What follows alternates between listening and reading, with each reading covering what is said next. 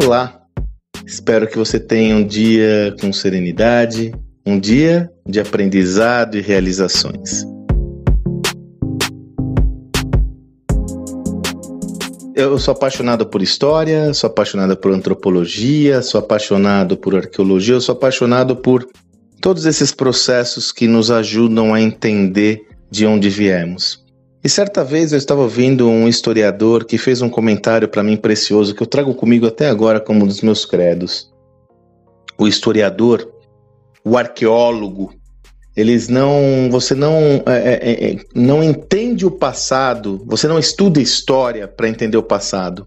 Você estuda história, sobretudo, para poder enxergar o futuro por meio dessa lente do passado. É muito interessante que essa tese encaixa como uma luva no mercado empresarial, sobretudo nesses momentos que nós estamos passando, ou nessa era que nós estamos vivendo, onde as cartas estão embaralhadas. Como eu digo, não só o futuro não é mais como era antigamente, mas o passado também não é mais como era antigamente. Nós estamos ressignificando até o que sabíamos no passado.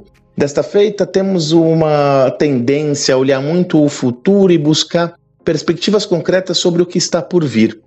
E eu lhes digo com conhecimento de causa e experiência própria, para que você tenha sustentabilidade, para que você tenha realmente uma reflexão que seja consistente e profunda, você tem que inexoravelmente entender da onde você veio. Quando eu participo de qualquer projeto de transformação da cultura organizacional de uma empresa, um dos primeiros artefatos que nós buscamos é o entendimento da história daquela companhia e você não tem ideia do tanto de lições que nós extraímos ao entender a história daquela organização. Note, por exemplo, que toda organização é fruto de um espírito empreendedor. Alguém ou alguém, algumas pessoas ou uma pessoa teve o ímpeto de começar um negócio novo a despeito de todos os desafios inerentes ao empreendedorismo. E muitas vezes a organização se estabiliza depois de 50, 70, 80, 100 anos e tende a ser uma organização menos afeita a empreender, a inovar, a buscar coisas novas, porque os sistemas vão ficando, eu diria que enferrujados, o, o risco percebido começa a aumentar e há uma tendência pela manutenção do status quo, sobretudo devido ao risco percebido de qualquer movimento. E é natural, né? Você mobilizar uma lancha é diferente de você mobilizar um transatlântico. E aí, quando você começa a analisar o passado e trazer à tona, como o trabalho de um arqueólogo mesmo, começa a trazer à tona todos esses artefatos, para as pessoas fica muito clara a essência da organização. E quando nós trazemos isso à luz do futuro projetado, isso gera até mais conforto, porque as pessoas falam: Poxa, mas nós somos isso, nós nascemos disso, nós somos fruto desse sonho e dessa visão. Veja, não é à toa que tanto no livro Gestão do Amanhã quanto no livro Estratégia Adaptativa, nós começamos os livros, os dois, duas obras, no Gestão do Amanhã contando a história da gestão e no Estratégia Adaptativa com a linha do tempo da estratégia. Não é à toa que nós somos apaixonados por linha do tempo, eu e o Salib, esse novo projeto que nós estamos lançando, o estudo de casos Gestão do Amanhã. Sempre quando a gente vai analisar essas organizações, nós começamos analisando a sua linha do tempo.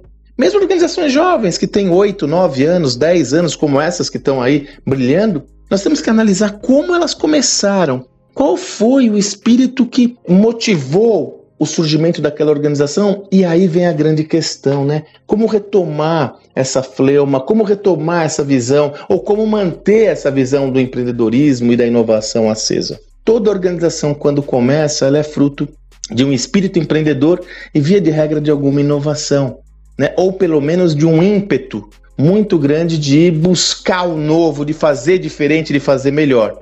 Desta forma, por mais paradoxal que possa parecer, sempre que eu busco enxergar o futuro, eu olho para o passado, porque a partir do entendimento da minha essência, eu ressignifico essa essência para o local aonde eu desejo me encaminhar. Por isso que eu adoro história, como eu disse a você, adoro antropologia, adoro sociologia, eu adoro ter um entendimento dessas relações humanas, porque uma organização ela é composta, sobretudo, por pessoas. Uma organização corporativa, seja ela pública ou privada, ela basicamente é um ajuntamento de pessoas. É uma organização composta por indivíduos, então eu tenho que entender essas relações, como elas surgiram, para que eu possa mobilizar uma visão que sirva como visão unificadora para o futuro da companhia. Isso serve para uma empresa, mas serve também para indivíduos. você estiver acomodada, acomodadão, comece a enxergar a sua origem, de onde você veio, como você fez toda essa construção, para a partir daí construir o seu futuro promissor, próspero como você merece. Espero que você tenha um excelente dia até amanhã.